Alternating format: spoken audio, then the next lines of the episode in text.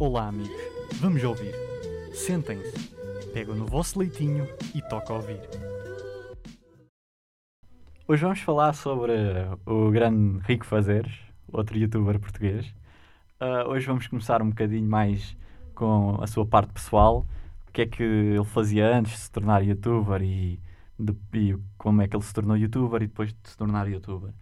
Rico Fazeres, ele começava, ele trabalhava num, num café, um, ele fazia bolinhos e, e, isso. Ele gostava muito daquela vida de bolinhos. Uh, mas ele viu que a vida não era só fazer bolos e só comer.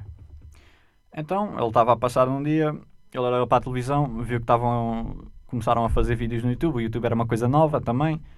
E ele pensou, oh, boy, isto aqui por acaso até que parece-me ser interessante. Estou farto daqui comer bolos e fazer bolos. Ele parou, de, parou a sua carreira de, de cafeína e, e foi para o seu quarto e ele pensou, deitou-se um bocadinho e pensou, bem, vou começar um canal no YouTube. Isto parece-me ser brutal. Estou descontraído em casa. A minha mãe está aqui ainda em casa, então ainda consegue pagar as contas da casa. Vai ser mais fácil. O meu pai também divorciou-se da minha mãe, mas também está cá em casa. Um, retirando o barulho deles agarrearem um com o outro, eu consigo fazer um, um canal fixe. Então, ele sacou do portátil e começou a fazer vídeos, aqueles vídeos meio, meio coisa, mas para a época aquilo era, era ouro. Uh, começou a fazer vídeos de, de, conteúdo variado, não, não, bem, não bem um conteúdo uh, certo, ele, o que ele lhe apetecia fazer, ele fazia.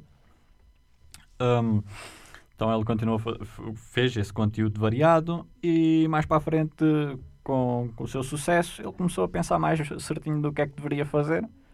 E ele, ah, acho, acho que é melhor eu começar a, a cravar num conteúdo, a cravar nas horas, uh, fazer ali um pezinho, deixar de ser gordinho e pronto.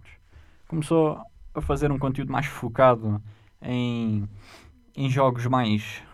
Como é que eu posso dizer? Uns jogos mais diferentes, por exemplo, Eurotruck, uh, futebol, que ele gosta muito de futebol também, uh, jogos de luta também, que ele foi mais para esses jogos que ele, que ele mais gostava, jogos tipo de condução e isso, e aqueles jogos mais tristes, o que ele mais gostava, um dos jogos que ele mais gostava acho que era o The Last of Us, em que é um, um jogo bastante emocional para ele, em que ele até chegou a ficar meio uh, emocional no fim do jogo e começou a ter uma descaída emocional.